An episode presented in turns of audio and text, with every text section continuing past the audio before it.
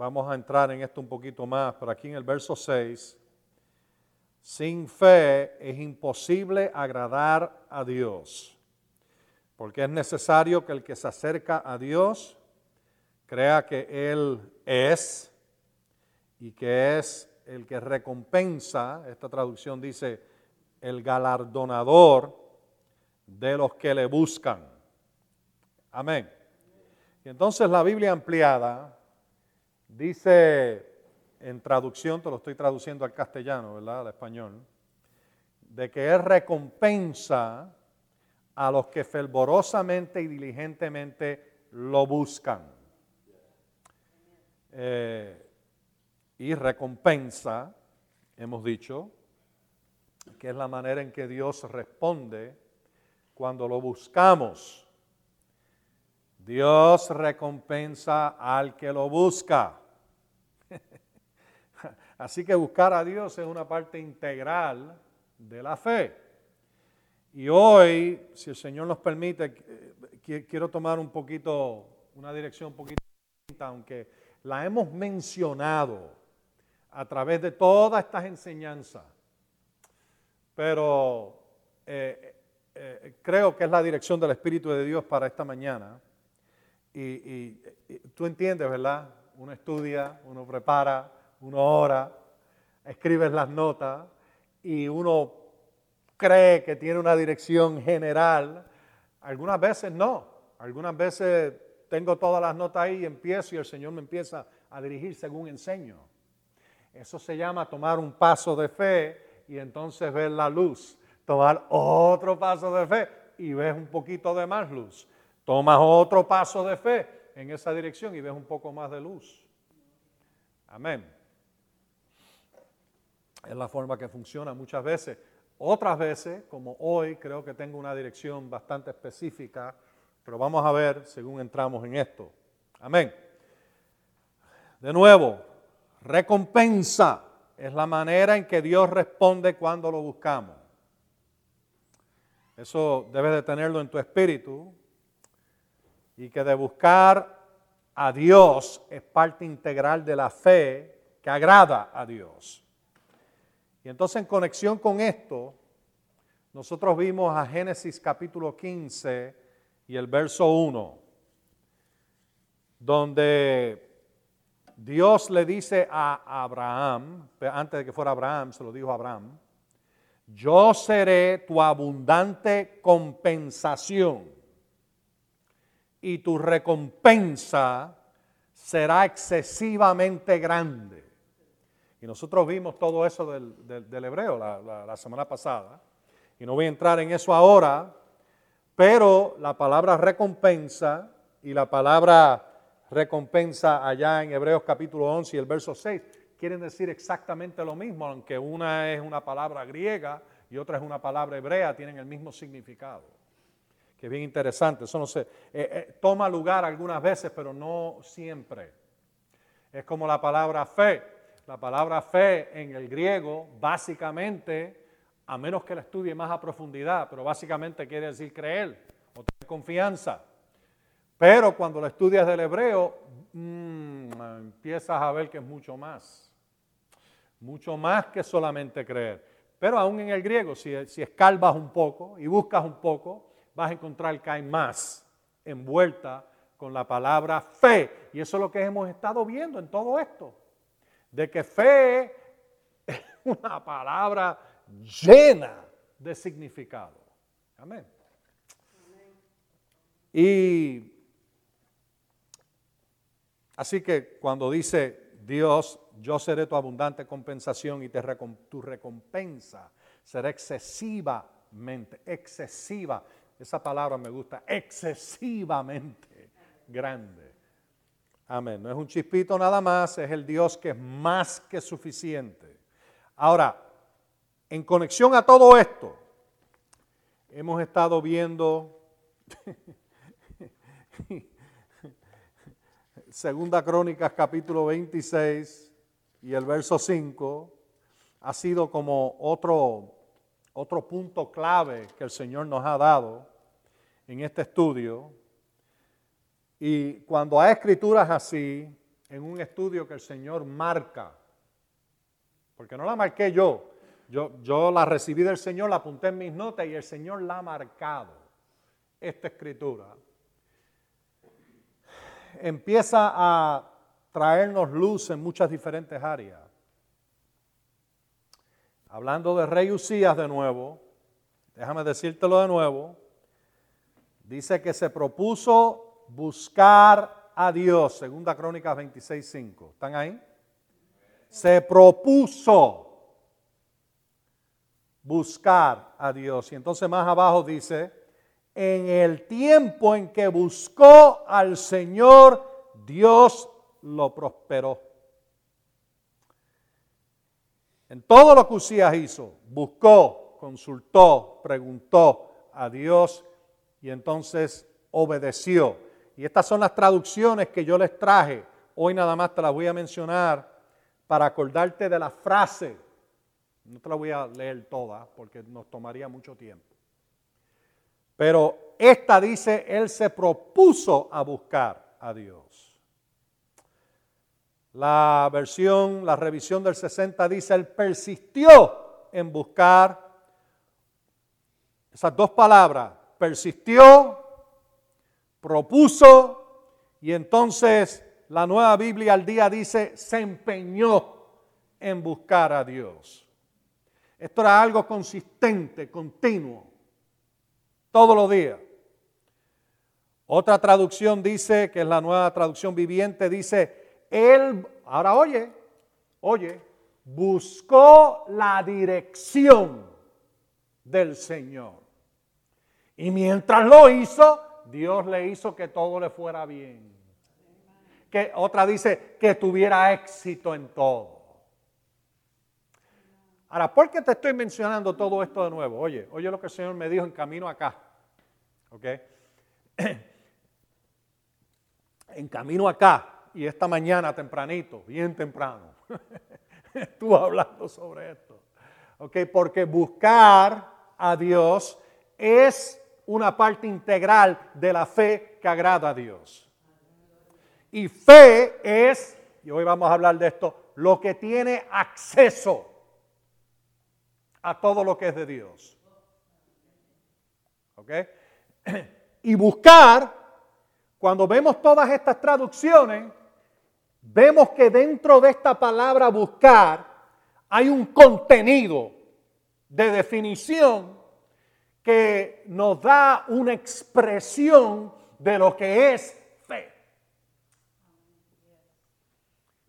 Se propuso a buscar,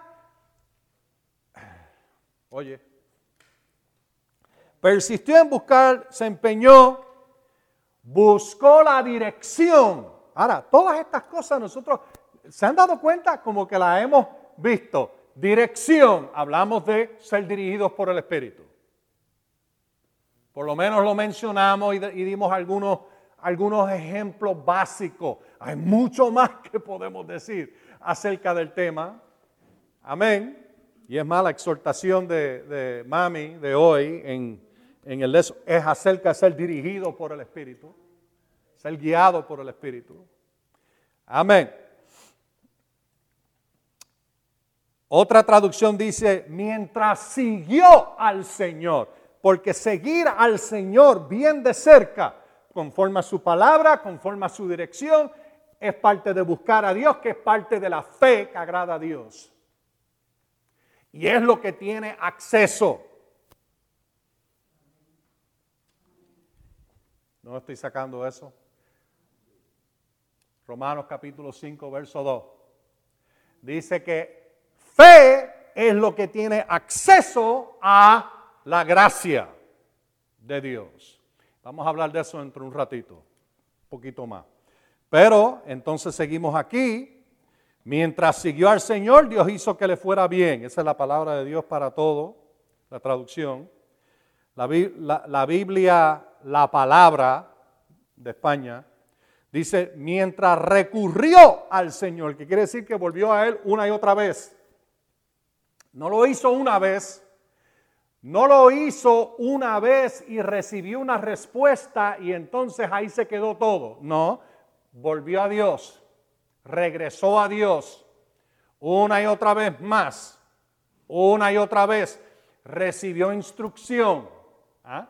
Vimos ahí de que Usías recibió instrucción en la guerra, en las ciudades que iba a edificar, en lo que iba a construir, en cómo hacer el equipo para su guerrero, las máquinas que iban a usar para la guerra. Todo eso, ¿dónde iban a acabar las cisternas? Una y otra vez Dios le dio acceso. Dios le dio instrucción, dirección, recompensa. ¿Están todos aquí? Ok. Amén. Ahora, la traducción en el lenguaje actual dice que él obedeció a Dios y mientras lo obedeció, Dios lo hizo prosperar. Obedecer a Dios es una parte integral de fe. Es imposible agradar a Dios sin obediencia. Es imposible agradar a Dios sin recurrir a Él.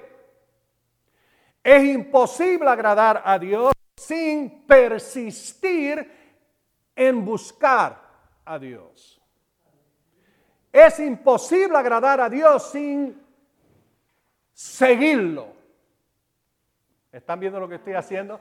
Es imposible agradar a Dios sin la dirección de Dios. Ok, vamos a verlo de nuevo. Otro más. Entonces, pues hay ah, eh, unas cuantas traducciones que yo te di en inglés, tres, tres traducciones.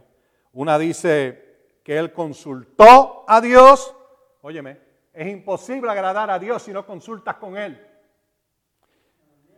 Él fue fiel a Dios, dice otra traducción. ¿Ves? Todo esto está envuelto. Es imposible agradar a Dios sin ser fiel a Dios. Y ves, cuando tú empiezas a verlo de esta manera, como que se te abren un reguerete de escritura. Y oye, y oye eh, uno de los, los últimos te voy a dar. Él, cuando dice buscó, esta traducción que es The Names of God Bible lo traduce, Él sirvió al Señor. Es imposible agradar a Dios sin servirlo. Rendirle servicio. y entonces, la última que te di fue The Voice en inglés, y de nuevo estoy traduciendo al castellano, este en particular. Dice que él siguió al Dios verdadero, oye, y entonces te lo pone en contexto, oye cómo lo, traduce y, y expande, en verdad. Y el Dios verdadero bendijo al rey en batallas en edificar y en riquezas mientras fue obediente. ¿Por qué? Porque eso es lo próximo que ves ahí en ese capítulo y ya nosotros lo vimos. Capítulo 26. Como en todo Dios le ayudó, dice ahí. En todo lo que le emprendió. ¿Por qué? Volvía a Dios a buscar dirección, instrucción. Y entonces obedecía. recibir dirección por recibir dirección y no hacer nada. No era, ok, Dios me dijo qué hacer, pero déjame ver cuando tenga tiempo. No.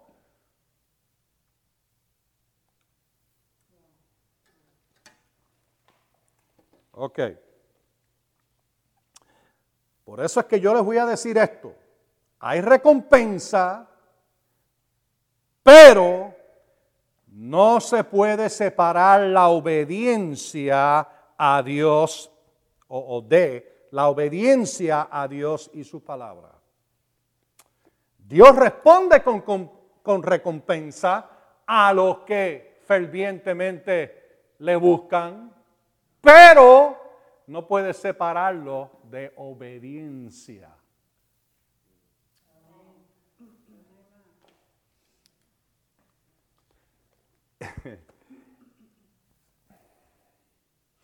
como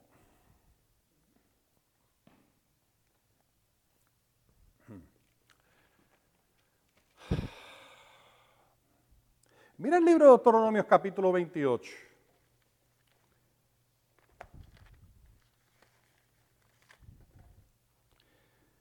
Aquí voy a entrar a hablar en algo que debe de ser tan obvio de la Biblia. Pero se ha convertido hoy, especialmente en el mundo en que vivimos, en el cristianismo sujeto a interpretación moderno. no sé cómo más decirlo, que, que, no está consistente con el texto. Tratan de modernizar el Evangelio a que sea aceptable al oído del mundo. ¿Me oyen? El Evangelio siempre fue, en boca de Jesús, una palabra de confrontación. Siempre. Nunca fue un una palmada en la espalda. Siempre fue una confrontación, una corrección, una instrucción. Nunca fue un mensaje. Ahora escúchenme, porque esto eh, eh, eh, hoy en día ah, tú lo oyes en tantos sitios y, yo, yo muchas veces le llamo de que aguan el mensaje y piensan, oh, pero tú sabes, Jesús enseñaba amor y aceptación. ¿Ah? Suena bien, ¿verdad? Oh, enseñaba amor y aceptación. Yo me acuerdo hace unos años atrás, viendo un, un programa de televisión, de noticias, pero era un programa de, de, entrevista. Y, era, había un panel de pastores. Ahora, tú tienes que entender cómo yo estoy diciendo esto.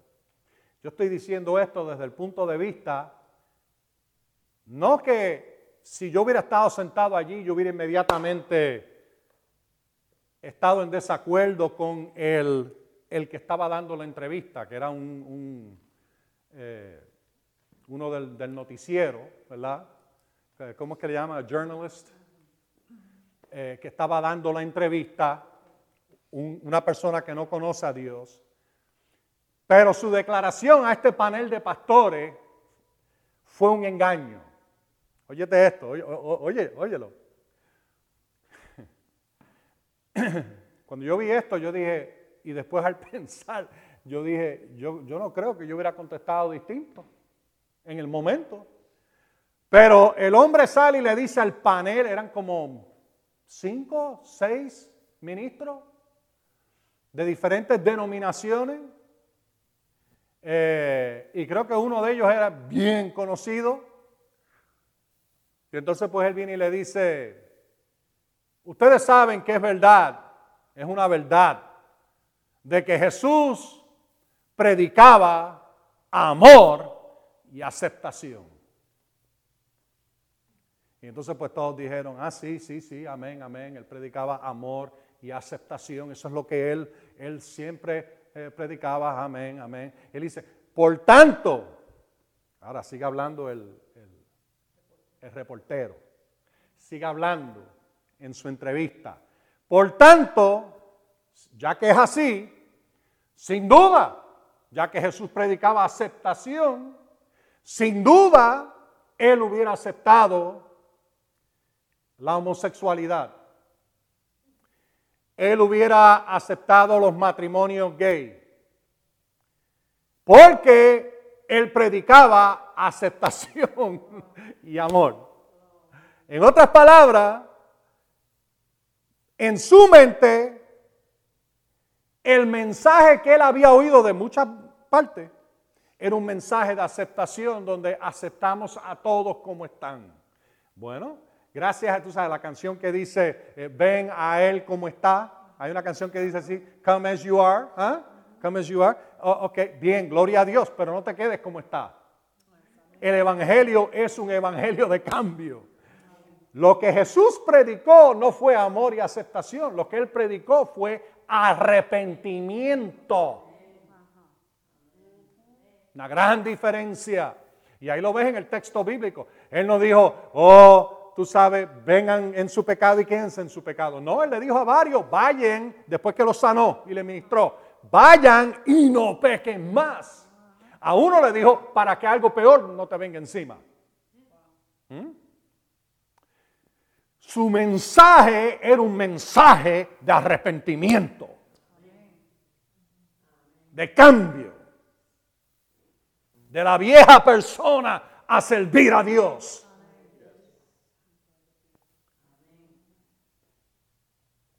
Pero hoy en día se ha aguado tanto en algunas iglesias, no todas, pero en algunas, que es un mensaje de, oh, vamos a aceptar los gays, vamos a aceptar a todo el mundo. Bueno, está bien, si viene alguien gay, aquí yo le digo gloria a Dios, amén, amén, está bien, muy bien, me alegro que venga, pero la Biblia dice esto.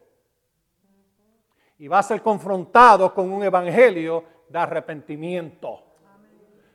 Tanto gay como adúltero, como fornicario, como el asesino, como el que sea, el drogadicto, el alcohólico, el que sea, es un mensaje de arrepentimiento.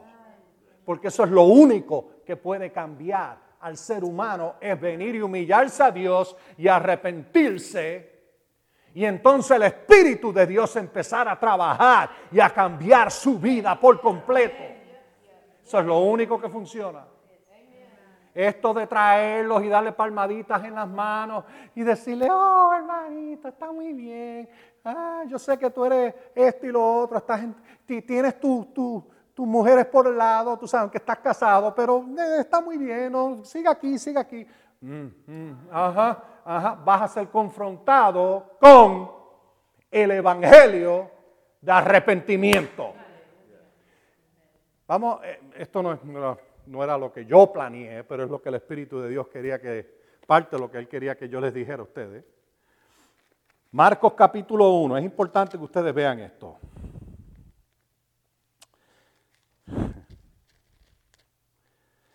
Ahora mira, mira en el verso 14, Marcos capítulo 1 y el verso 14, nosotros tenemos que tener esto claro en nuestro pensar. Jesús en Lucas 13, Él le dijo allí dos veces, arrepiéntanse, él dijo, para que ustedes no perezcan. Y una y otra vez lo oímos a él decir, arrepiéntanse. No era un mensaje de aceptación de tu pecado, era un mensaje de arrepentimiento, de cambio. Amor verdadero no es yo recibo tu pecado. Amor verdadero es yo te digo lo que dice la palabra de Dios y arrepentimiento. Ese es amor verdadero. Amén. Amén. Marcos 1, verso 14. Capítulo 1, verso 14. Después que Juan fue encarcelado, Jesús se fue a Galilea predicando el Evangelio. ¿Qué estaba predicando? El Evangelio. ¿Ah? ¿Qué estaba predicando? El Evangelio. Ok, de Dios. Diciendo, el tiempo se ha cumplido y el reino de Dios se ha acercado. Arrepiéntanse y crean el Evangelio. Eso fue lo que le estaba predicando por todas partes. Arrepiéntanse y crean. Cambien. Y aunque no use la palabra arrepentirse, necesariamente algunas veces él dijo, vuelvan a Dios, vuelvan. Otras veces él decía, la escritura dice esto. ¿Ah? ¿Por qué? Arrepentimiento, cambio. Tienen que dejar eso viejo empiecen a hacer lo que Dios dice en su palabra.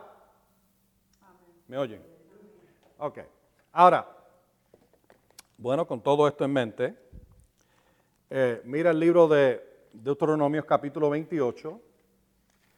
Y ahora quiero hablarte un poquito de esto, porque nosotros tenemos que entender que obediencia es una parte integral del Evangelio. Y es parte de buscar a Dios. De nada, sirve tú buscar a Dios si no vas a obedecerle. Tienes que obedecerle. Hay personas que piensan que buscar a Dios es adorarle, alabarlo. Puede ser parte, pero buscarlo indica hallar su dirección, hallar su eh, instrucción. Y todo lo que más vimos, obedecerlo, seguirle, volver una y otra vez a Él, serle fiel, servirle. Amén.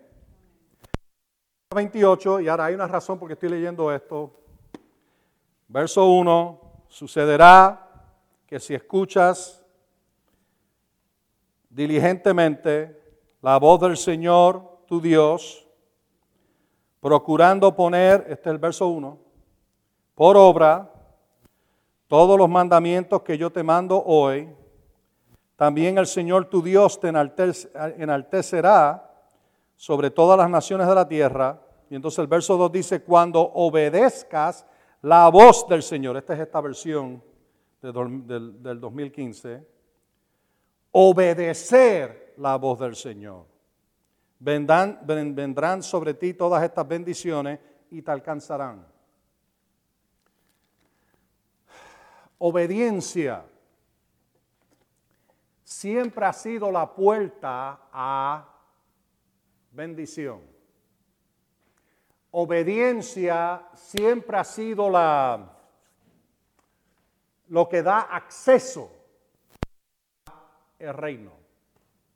¿Se acuerdan que nosotros también vimos de que humildad da acceso al reino? Porque Dios, ¿qué? Resiste al soberbio, pero da gracia al humilde. Pues todo esto está conectado. Todas estas cosas están íntimamente conectadas con fe. Y obediencia es una de esas cosas. Ahora vamos a leer eh, Romanos 5, aunque se lo he citado, para poder empezar a hablar de esto. Ok, Romanos capítulo 5 y el verso 2. Si vuelves atrás al verso 1, entiendes de que está hablando bueno, vamos a leerlo. Justificados pues por la fe, tenemos paz con Dios, para con Dios, por medio de nuestro Señor Jesucristo, por medio de quién, por medio de quién, Jesucristo, acaba de mencionar en el verso anterior. Okay. Dice, hemos obtenido acceso. Y muchos leen hasta ahí. Oh, tenemos acceso. Dios nos ha dado acceso. Amén, gloria a Dios. Dios nos ha dado acceso. Aleluya. ¿Ah? Amén. Pero ahí no termina. Dice, hemos obtenido acceso por la fe a esta gracia en la cual estamos firmes y nos gloriamos en la esperanza o en la expectación de la gloria de Dios. Así que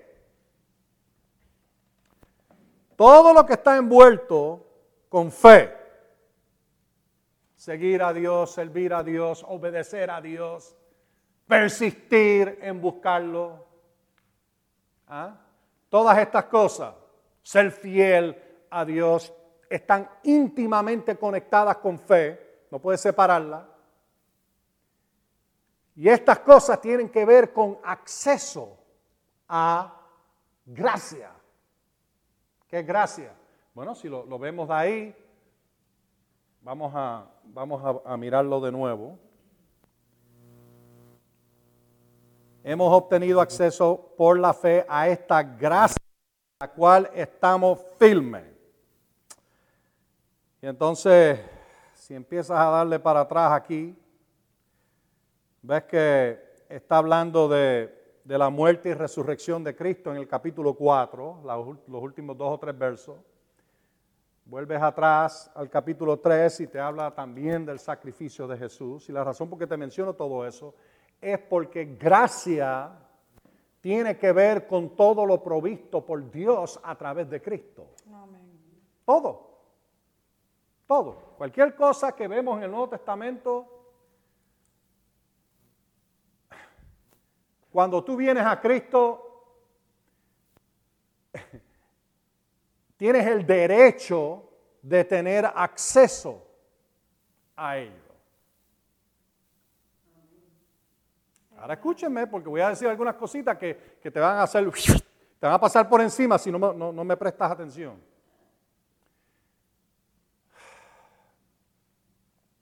La fe es lo que garantiza el acceso. Y fe está conectada con buscarlo, seguirlo, ser fiel, servirlo, obedecerlo. ¿Ah? Humillarte ante su presencia. ¿Mm? Todo eso tiene que ver con la fe que agrada a Dios y lo que es el acceso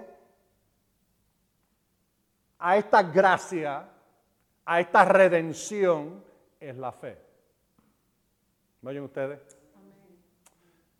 Ahora, primera Timoteo capítulo 1 y el verso 4, nosotros lo hemos visto muchas veces, dice eh, eh, de la versión en inglés, New English Translation, dice que la redención es por la fe. El acto redentor de Dios a través de Cristo se accesa por fe. El Señor me estaba hablando de acceso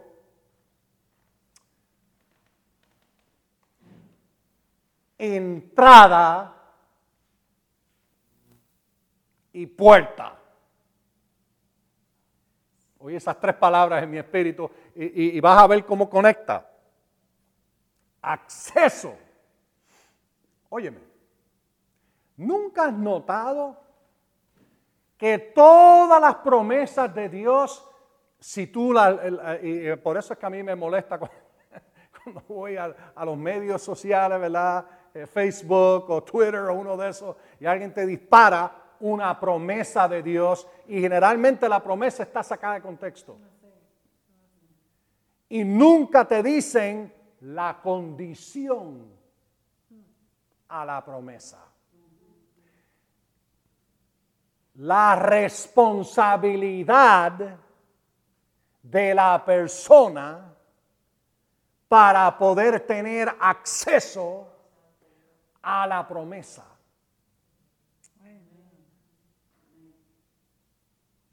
Y quieren hacerte pensar de que tiene acceso automático a todas las promesas sin tomar responsabilidad y sin cumplir con la condición.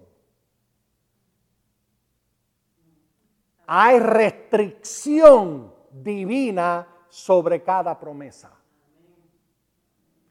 Y es cuando tú entiendes la restricción y entiendes la condición y cumples con la condición, que entonces tienes acceso a la gracia de la promesa.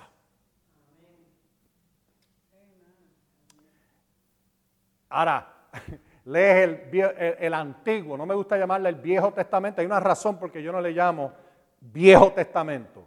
Es porque en la mente de personas viejo quiere decir que ya no es útil.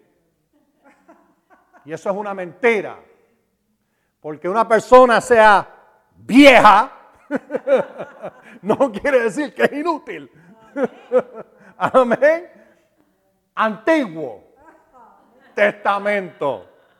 Puede que tenga edad y es antiguo, pero es muy importante y tiene gran importancia para las cosas de Dios. Y por eso es que el, mismo apóstol Pablo, en 2 Timoteo capítulo 3, él dijo, toda la escritura es inspirada por Dios y útil para enseñar y para corregir y para instruir en justicia. ¿Me oyen ustedes? Y cuando él está hablando, tú tienes que entender, cuando Pablo está hablando en 2 Timoteo capítulo 3, versos 16 y 17, ¿eh? y le llama las santas escrituras, en el verso 15, no existía el Nuevo Testamento todavía. Lo único que ellos tenían eran lo que es triste que en algunas de las versiones pongan Viejo Testamento, casi despectivamente. Me gusta mejor la palabra como la usaban en los tiempos anteriores, antiguo, y la palabra testamento es una palabra floja de todas maneras. Es pacto. ¿Me oyen ustedes? Pacto es bien importante. En algún, algún momento vamos a estudiar sobre pacto y lo que eso quiere decir. ¿Ah? Amén. Amén. Pero e, no, me gusta por esa razón decirle viejo, me, gusta decirle antiguo pacto. Y vemos en el antiguo pacto una y otra vez las promesas de Dios y siempre tienen condiciones. Pero hoy en día hay aquellos que dicen, oh, oh, pero eso es en el Viejo Testamento. Nosotros vivimos en el Nuevo Testamento. Y en el Nuevo Testamento no hay condiciones. ¿Tú no lo has oído? Oh, yo lo he oído. Lo enseñan así y escriben libros declarándolo. No hay condiciones, no le gustan las condiciones. No le gusta la responsabilidad del creyente. Cumplir con su parte del pacto. Un pacto siempre tiene dos lados. Siempre. La parte que hace uno y la parte que hace el otro. Siempre. ¿Cómo tú entraste en Cristo? ¿Ah? Oh, yo estaba caminando por ahí, de momento vino un, relámpago celestial y me cayó encima y, y, acepté a Cristo. No, ¿cómo tú aceptaste a Cristo? Puede que te haya venido un relámpago, pero tú tuviste tu parte que hacer. ¿Qué dice la escritura? ¿Ah?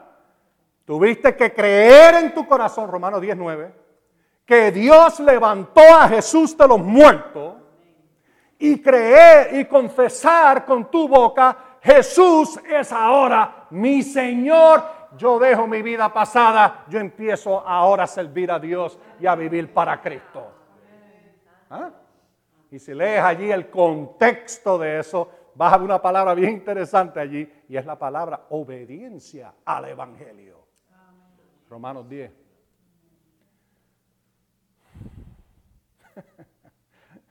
¿Me, están siguiendo? ¿Ah? ¿Me siguen? Eh, em, eh, empiezas a ver, Primera Juan capítulo 1, verso 9, después que tú vienes a Cristo y peca. ¿Qué tú haces? Primera Juan 1, 9, si confesamos nuestros pecados. ¿ah? Él es fiel y justo para perdonar nuestros pecados y limpiarnos de toda injusticia. Amén, amén, me, siguen, me siguen. Ahora, ¿y si no los confiesa? ¿Va a funcionar como quiera esa promesa? No, lo que estás haciendo, está una vez más, le estás echando mano a fe en la sangre. Cuando confiesas tus pecados, porque allí mismo te dice que somos limpiados por la sangre, lo que Él hizo, su gran sacrificio, donde Él pagó el precio por nosotros y nuestros pecados. ¿Ah? Cuando pecamos, ahora confesamos nuestros pecados y Él es fiel y justo para perdonar nuestros pecados y limpiarnos con esa sangre de toda maldad y toda injusticia, toda inmundicia. ¿Ah?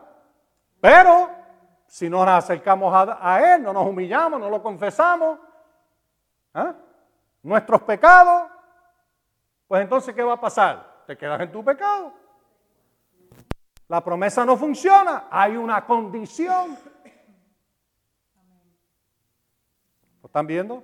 Y ahí podemos seguir. Tantas veces que personas citan Mateo 6:33.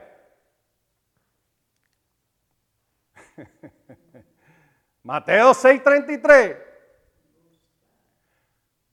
Busca primero el reino de Dios y su justicia y todas estas cosas vendrán por añadidura.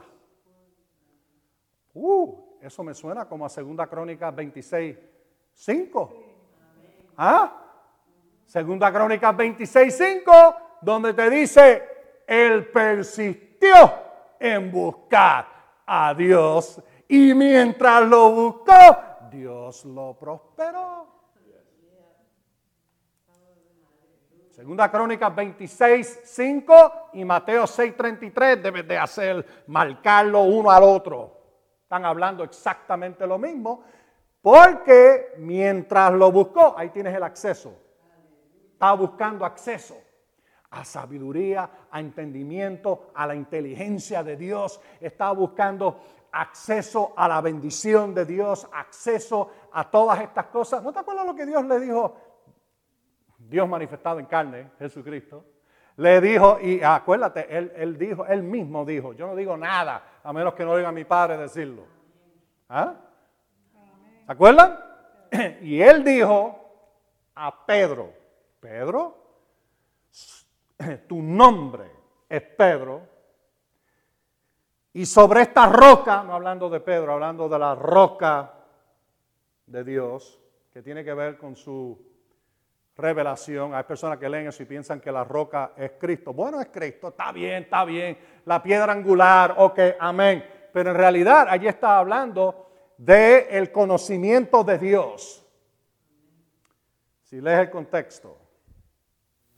Y él dice, Pedro, a ti te daré la llave del reino. Llave, acceso al reino. Todo lo provisto en gracia. Acceso. ¿Cuántos de ustedes tienen seguros en su puerta en la casa? ¿Tú tienes un seguro en tu puerta? Aquí te voy a contestar una pregunta. ¿Ah? Para que el que no tiene llave no tenga acceso a tu casa.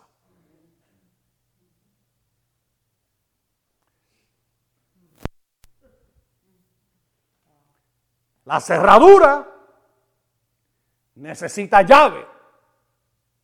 Y la llave viene de Dios cuando tú lo buscas. Eso fue lo que Usías vio. Lo buscó, lo buscó, lo buscó. ¿eh? Dios me dio la llave, aleluya, me dio la llave, voy a abrir esa puerta a esa bendición. Llave. Léelo después. Segunda Pedro capítulo 1, no tengo tiempo ahora de entrar en eso, pero léelo después y vas a ver que él habla sobre la fe, añádele tienes que añadirle excelencia moral, tienes que añadirle piedad, tienes que añadirle amor al prójimo, tienes que añadirle amor de Dios, tienes que añadirle todas estas cosas. Él dijo, y si estas cosas abundan en ti, te van a dar llave de acceso al reino. Eso es lo que estamos hablando. Todo este tiempo hemos estado hablando de esto. Llave de acceso que abre una puerta en el espíritu que te da acceso a lo que está detrás de la puerta número uno, puerta número dos y puerta número tres. Óyeme.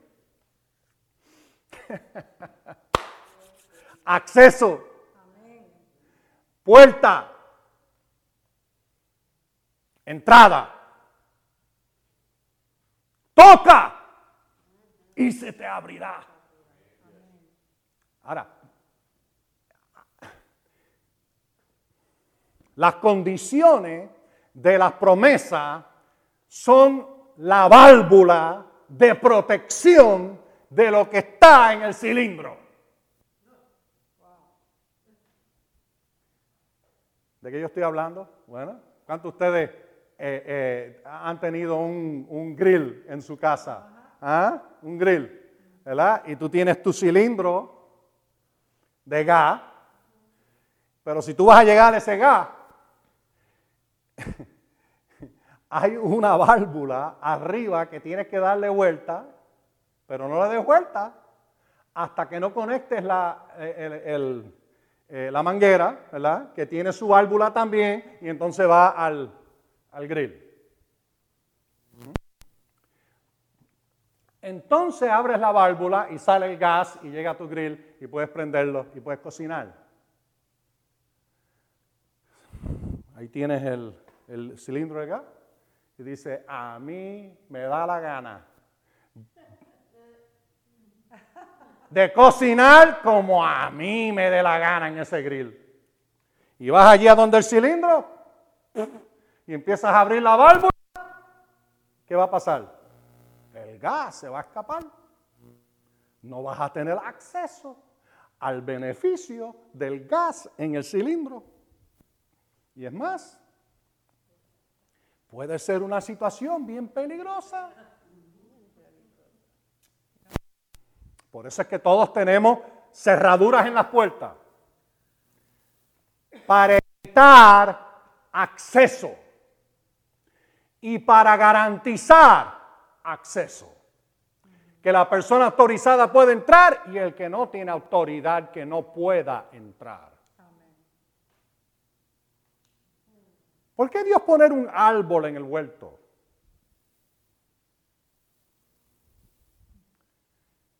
El árbol, te lo voy a dar como, como eh, nosotros lo leemos, el conocimiento del bien y del mal, lo malo, pero en realidad era el, con, el, era el acceso por medio de la obediencia o la desobediencia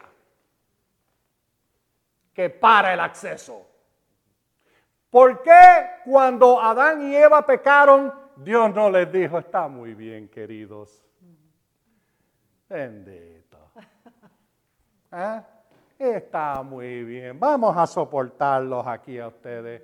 No, la escritura dice, Dios vio lo que había pasado.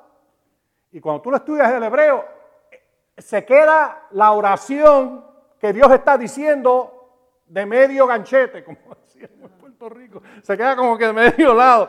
Cuando tú lo lees en hebreo, Dios dice, es casi una expresión de desesperación, pero Dios no se desespera. Pero lo que digo es, tú sabes, que, de la forma que Él lo dice, Él dice, espérate,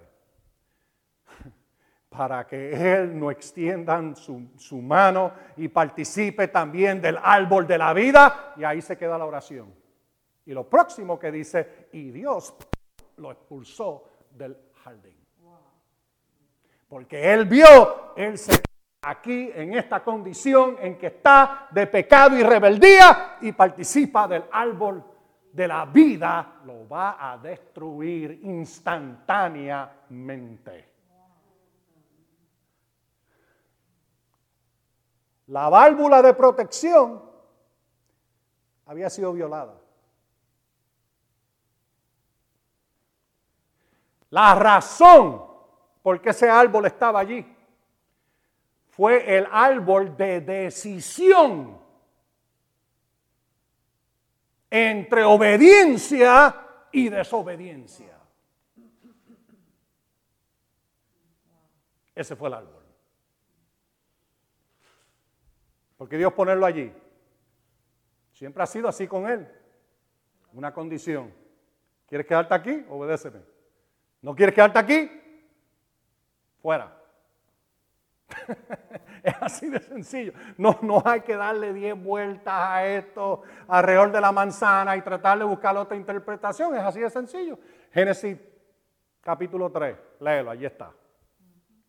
Y lo único que trae para atrás y te, y te da entrada a acceso a el reino, a la vida, todo es arrepentimiento, obediencia, servirle, ser fiel, recibir a Cristo, ser lavado en la sangre, todo eso es parte, no puedes separarlo.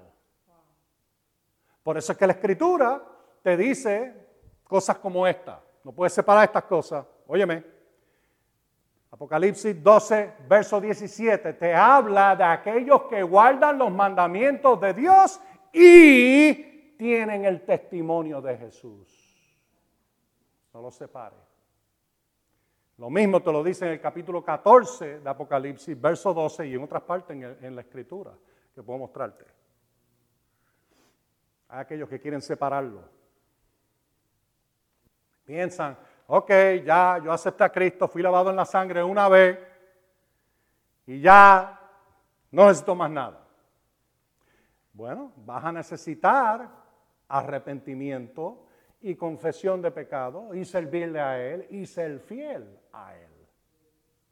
Vas a necesitar obedecerlo, seguir su dirección, su instrucción. De nuevo, acceso. Los nenes míos en, mi casa, tú sabes que los trillizos, cuatro años, y personas no entienden lo que son trillizos. Si tú nunca has tenido múltiples, tú no sabes de lo que estoy hablando. Óyeme. Los tres. Tú, ay, yo, he tenido tres hijos, pero los tres, uno a los cinco, ahora uno, eh, tienen como tres, cuatro años de separación. Ajá, ajá. Déjame decirte cómo son trillizos, los tres de la misma edad. ¿Ok? Darte un ejemplo nada más. Entrenarlos a ir al baño usar el inodoro. Nosotros tratamos de entrenarlo los tres a la vez. Ups, qué error más grande. Eso fue un problema. Tuvimos que cambiar todo y empezar con uno a la vez. Y entonces, que pasaron tiempo para descansar. Y entonces empezamos con el segundo. Uh, y entonces, gloria a Dios, empezamos con el tercero. Y aleluya. ¿Eh? Pero sabes lo que tuvimos que hacer? Tuvimos que emplear acceso en reversa para ellos. Todas las puertas de ellos, porque la, forma que la, casa de nosotros es de dos pisos, el, cuarto de mi esposa y mío está abajo, el master. Entonces arriba están, hay tres cuartitos, un cuartito para cada uno de ellos. Pero rápidamente nos dimos cuenta de que ellos aprendieron cómo abrir sus puertas y cómo cerrarlas. Y empezaron a ponerle el seguro y dijimos, hasta aquí llegamos. Y yo dije, oh Señor, ¿qué yo voy a hacer ahora? Porque tuvimos varias ocasiones en que yo tuve que buscar un pinche o algo para poder ¿verdad? abrir la puerta. Y yo dije, no, no, no, no, no, esto tenemos que tener una solución. Y yo me puse a orar y me vi de momento, vi un momento de claridad, aleluya. Pon las cerraduras en reversa. Ahora en vez de cerrar por dentro, cierran por fuera. Y como están en el segundo piso, yo tuve que ponerle cerraduras a las ventanas para que no puedan abrirlas. Tuve que cambiar todas las cerraduras y ponerlas al revés. Y de esa forma nosotros podemos protegerlos para que no salgan corriendo por la noche en el cuarto y tengan fiesta allá afuera y nosotros ni sabemos. Ustedes tienen que entender, dentro de los cuartitos de ellos hay monitores, hay cámaras. Nosotros vemos todo y oímos todo lo que pasa. Pero ¿tú sabes qué hay en su cuarto? Nada. Lo único que hay en su cuarto, la cama. Todos los juguetes están abajo. ¿Por qué? Estamos protegiéndolo. No queremos que corran por la casa y hagan de la suya mientras estamos durmiendo. cerramos la puerta. Y varias personas me han dicho, wow, eso fue, eso fue ingenioso. Y yo dije, eso fue el Señor. Créeme que fue el Señor. Fue el Señor. Entonces uno de ellos aprendió a dar la puerta duro y a abrirla aún con la cerradura. Yo dije, ¿y ahora qué voy a hacer? Le puse una cadenita. Aunque abra la puerta, tú no vas a salir de ahí. y ellos, por supuesto, duermen súper bien. Ellos duermen casi toda la noche, casi siempre, de 7 de la noche a 7 de la mañana. Y entonces hay veces que hay hasta despertarlos por la mañana. ¿Ok? Para mantener un ritmo. ¿Por qué te digo eso? Acceso. Acceso. ¿Por qué hay condiciones sobre las promesas? Óyeme, para que el reino de las tinieblas no tenga acceso.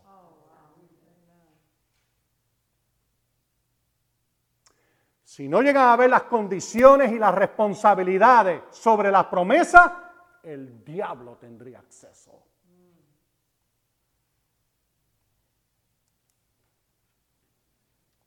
Ahora ponte a pensar. Cuando Adán y Eva cometieron traición, Adán y Eva tenían acceso a Dios mientras lo obedecían. Lo, desobedecieron y porque obedecieron al diablo, le garantizaron a él acceso al trono de Dios. ¿Cómo lo sabemos? Libro de Job, capítulo 1. Vemos que el diablo, con toda su grosería y asquerosidad, se presentaba al cielo. ¿Dónde tú has estado? Le preguntaba a Dios y Dios le dijo, Dios le dijo, ¿dónde tú has estado? Y él dijo, ah, yo he estado caminando para arriba y para abajo en la tierra. ¿Te gusta esa? Pero eh, eso, es básicamente lo que está pasando, lo ves en el libro de Job, capítulo 1. Pero Jesús vino y lo derrotó. Y lo lanzó fuera para siempre del cielo. Ya no tiene acceso allá. Apocalipsis 12 te habla de eso. Miguel y sus ángeles batallaron y lo patearon y lo sacaron fuera del cielo. Y no tiene lugar allí. Acceso. Por eso, óyeme, óyeme, óyeme, óyeme. Las promesas de Dios tienen condiciones para evitar que el diablo y toda su gente tengan acceso a las cosas de Dios. La única forma que alguien allá afuera va a tener acceso a Dios es arrepentirse, humillarse y aceptar a Cristo le puso un tapón a esto. Ahora óyeme. Santiago 4, 7 y 8. Es más, vete al libro de Santiago 4. Déjame ver si aquí podemos terminar con esto por hoy. Déjame darte otras palabras. Acceso en el griego original quiere decir también permiso, libertad y entrada, hablando de entrada autorizada. Llave. ¿Mm? ¿Por qué tú cierras tu carro? Para que alguien que no tiene acceso autorizado pueda entrar en tu carro y llevárselo por ahí para arriba y para abajo. ¿Ah? Y ustedes que han vivido en Puerto Rico saben ¿ah? que es mejor que tú cierres tu carro con llave y aún así tienes que tener cuidado donde lo estacionas. Eso es en Puerto Rico y espero que en algún momento, algún día cambie. Pero vivir allá no es fácil, especialmente si vives en el área metropolitana. ¿Ah? Tú vives detrás de reja y ahora hoy en día es en casi toda la isla. Con candado. ¿Por qué? Para mantener fuera el que no debe de estar en tu casa. ¿Mm? ¿Me oyen? Tú no quieres que el pillo entre en tu casa. ¿Qué está pasando en el mundo hoy? Le están dando acceso a sus casas al diablo. En vez de someterse a Dios. ¿Ah? Ah, ah, ah, Ya, ya hay muchos que conocen a Cristo, pero que esto están fallando en esto también. Verso 7. Ahora, oye de nuevo la condición. Este, esta es la válvula que, que, que abre esto. Verso 7. Sométanse pues a Dios. Vuelva atrás al verso 6. Dios da mayor gracia. Por esto dice Dios resista a los soberbios, pero da gracia a los humildes. Sométete pues a Dios. Servir a Dios y someterse a Dios es parte de buscarlo. ¿Ah? Humillarte ante Él, arrepentirte, es parte de buscarlo. Si tuviéramos tiempo, búscate todas las escrituras que hablan de buscar a Dios en el texto bíblico y vas a ver, todo esto está conectado. Puedo darte una antes de leer ahí, te voy a dar una. Segunda Crónica 7. Mira Segunda Crónica capítulo 7. No pierdas tu lugar ahí en Santiago, vamos a volver ahí. Segunda Crónica 7, verso 14. Verso 13. Y, ya nosotros sabemos que las cosas malas, y lo hemos visto en, en estudios anteriores, tienen acceso a la tierra y algunas veces, porque tú sabes, hay un diablo allá afuera que viene para matar, hurtar y destruir, pero algunas veces él obtiene acceso porque un juicio fue emitido que abre la puerta para que el destructor pueda hacer de las suyas, porque personas siguen en el, en el mal y siguen en, la, en, el pecado y no quieren arrepentirse, pues finalmente juicio se emite y eso lo vemos una y otra vez en el texto bíblico. ¿Ok? Bueno, pues aquí ve, verso 13, si cierro los cielos, de modo que no haya lluvia, así que está hablando de o si mando la langosta para que devore la tierra, eso son plagas, y entonces, o si mando la o si envío peste a mi pueblo, esa es enfermedad. Ok, y eso está hablando, ya nosotros vimos cómo es que esto funciona. ¿Qué, ¿Qué, tiene que hacer la gente? Verso 14. Si se humilla mi pueblo, sobre el cual es invocado mi nombre,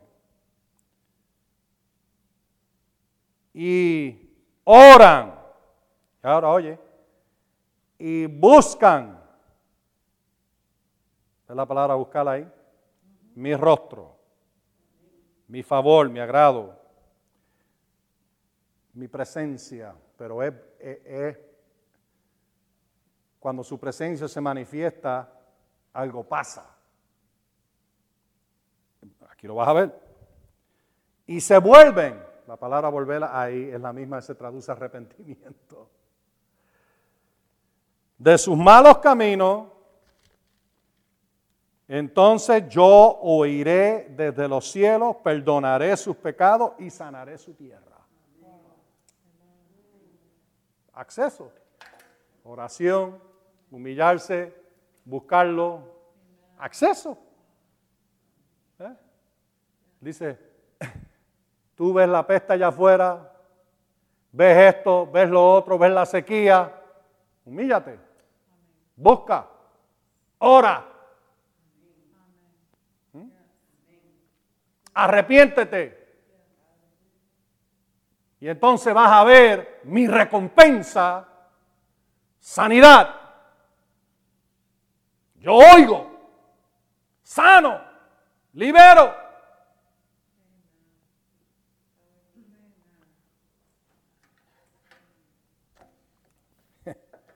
Abre, abre la puerta, da acceso. Ahora vuelve atrás a, a Santiago 4 y vamos a ver si terminamos con esto. Aleluya. ¿Te está ayudando esto hoy? Acceso. Ok, mira. Sométete pues a Dios, resistan al diablo y él huirá de ustedes. Pregunta. ¿Cómo funciona esto? Sométete pues a Dios. Vuelva atrás al, al verso anterior. ¿Cómo funciona esto? ¿Con soberbia? Humillarte. Tienes acceso a la gracia. ¿Lo ves? ¿Lo ves en el verso anterior? Te sometes a Dios. Abre la puerta donde tú puedes decirle al diablo, hasta ahí llegaste.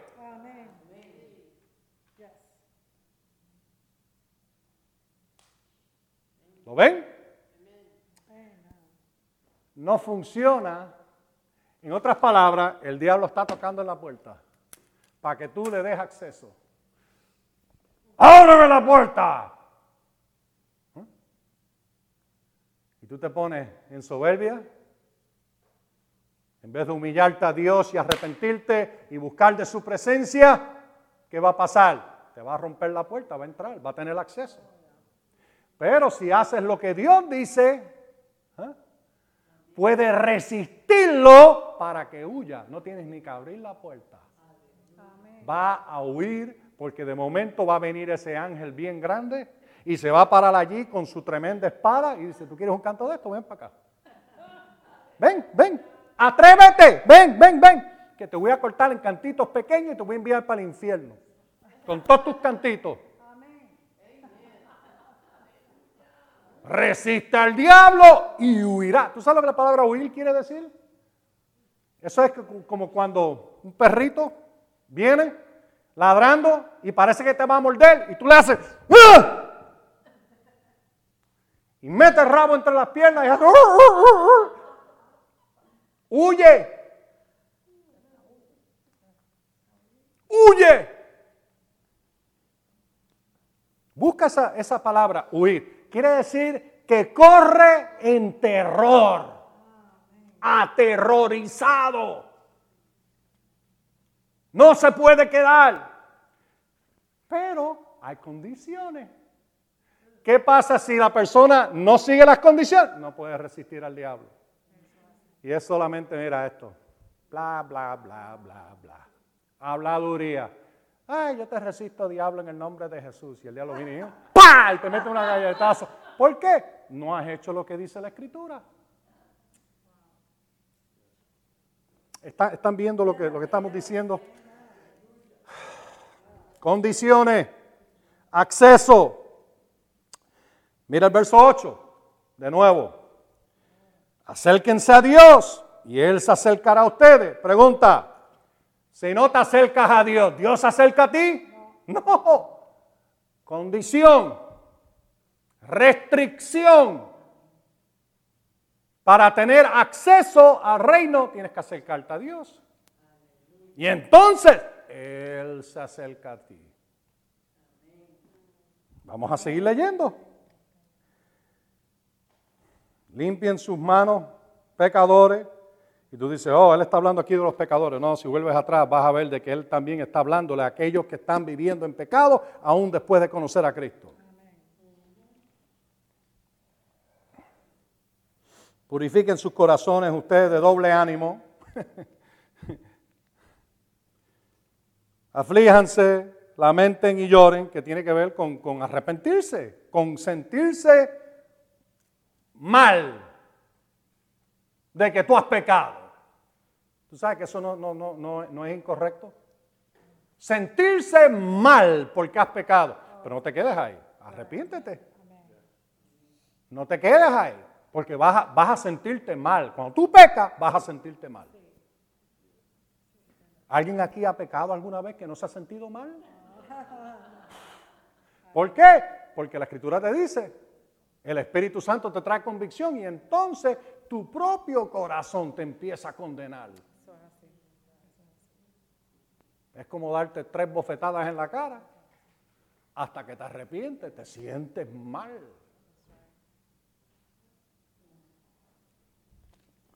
¿Están aquí todos ustedes? Ok, entonces pues te arrepientes y entonces dice, su risa se convierta en llanto y su gozo en tristeza. Hay un sitio para esto. Cuando te estás arrepentimiento, yo lo que dice, humíllense delante del Señor y Él os exaltará. Él te saca del lío, te saca del pecado, te saca de, de lo que te ata. Fuera. Pero tienes que humillarte. Ahí tienes la condición de nuevo. Y eso lo vemos en todo el Nuevo Testamento, por todas partes. Si lees el contexto, hay una condición. ¿Puedo darte una escritura más? O, ¿Puedo darte una más? ¿Una sola? ¿Dos personas? ¿Más nadie? ¿Puedo darte una más? ¿Una más? Ok, ok, bien, bien. Ok, déjame darte una más. Colosenses capítulo 1. Yeah. Colossians, Colosenses capítulo 1.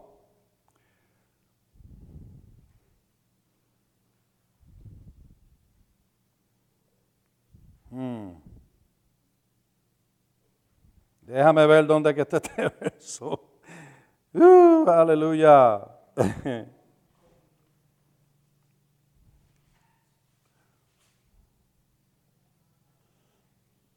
ok, aquí está en el verso 23. Dice, por cuanto permanecen fundados y firmes en la fe, sin ser removidos de la expectación del Evangelio que han oído el cual ha sido predicado en toda la creación debajo del cielo. Ok, em, algunos tienen una traducción un poquito distinta. ¿Esta es la de español? Siempre y cuando en verdad permanezcan cimentados y firmes en la fe, inmovible en la expectación del Evangelio que han recibido. Ok, déjame ver el verso 20, 22. Hablando de, Cristo en su cuerpo físico. Ups, oh, oh, ¿qué yo hice? ¿Qué yo hice? ella, ella tiene aquí el iPad y le di ahí algo. 1, 21 y 22. ¿Estás ahí? Ah, cambiaste el libro. Ok. Wow. Ok, ahí está. Ok, déjenme no tocarlo. Ok, el verso, en, su cuerpo físico, verso 22, por medio de la muerte, para presentárseles a sí mismo santo, sin mancha e irreprensible. Ahora, nota esto. Ese es el beneficio. ¿Lo vieron? El beneficio, la promesa, es por medio de su muerte, presentarnos a nosotros a sí mismo santo, sin mancha, irreprensible. Ahora, siempre y cuando, dice el verso 23, en verdad permanezcan cimentados y firmes en la fe. Inmovible. Ahora ustedes lo pueden ver. Hay una promesa, pero hay una condición. Dios quiere presentarte de esa manera, siempre santo, irreprensible, glorioso, justificado, limpio, pero tienes que mantenerte firme en la fe, sin moverte. ¿Y qué pasa si te mueves? Arrepiéntete, vuelve de nuevo. no termina porque pecaste. Usted entiende, los pecados no son necesariamente todo, cosas tan graves como el adulterio y el, la fornicación y todas esas cosas, ¿verdad? El homicidio y robo. Hay otras cosas que la escritura habla, que también son pecados. Léete Efesios capítulo 4 y 5 y vas a tener un buen listado. Amén. aleluya. No sé si eso te ayudó a ti hoy, pero a mí me ayudó.